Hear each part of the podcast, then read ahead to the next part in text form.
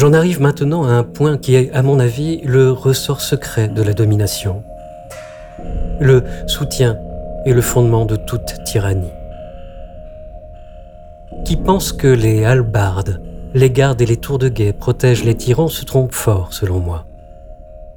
Ils s'en servent, je crois, plus pour euh, la forme et l'épouvantail que pour la confiance qu'ils en tirent. Leurs archers empêchent d'entrer au palais aux moins habiles qui n'ont aucun moyen de nuire, non pas aux mieux armés qui peuvent quelque chose. Parmi les empereurs romains, il est facile de voir que moins nombreux furent ceux qui ont échappé au danger par le secours de leurs gardes qu'il n'y eut de tués par leurs archers mêmes. Ce ne sont pas les bandes de gens à cheval, ce ne sont pas les compagnies de fantassins, ce ne sont pas les armes qui défendent les tyrans. On ne le croira pas au premier abord, mais c'est la vérité. Ce sont toujours quatre ou cinq hommes qui soutiennent le tyran. Quatre ou cinq qui lui soumettent tout le pays. Il en a toujours été ainsi.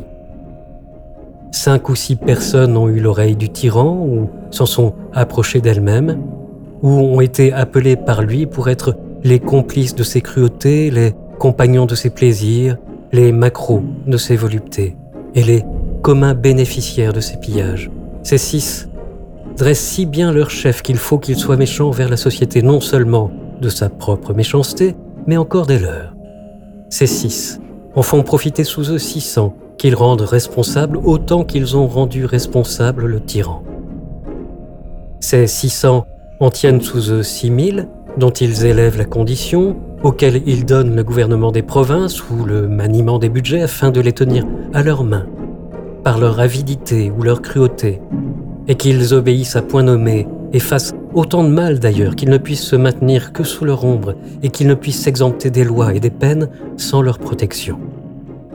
Grande est la série qui vient après cela, et qui voudra s'amuser à dévider ce fil ne verra pas six mille, mais cent mille, mais des millions tenir au tyran qui s'en aide, par cette chaîne ininterrompue qui les attache à lui, comme chez Homère, Jupiter se vante, en tirant une telle chaîne d'amener à lui tous les dieux.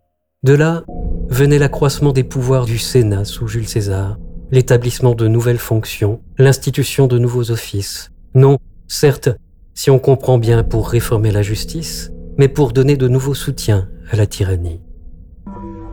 En somme, si l'on en vient par là, par ce jeu de faveurs, de sous-faveurs et de gains qui sont reçus des tyrans, il se trouve en fin de compte quasi autant de gens à qui la tyrannie semble profitable que ceux à qui la liberté plairait.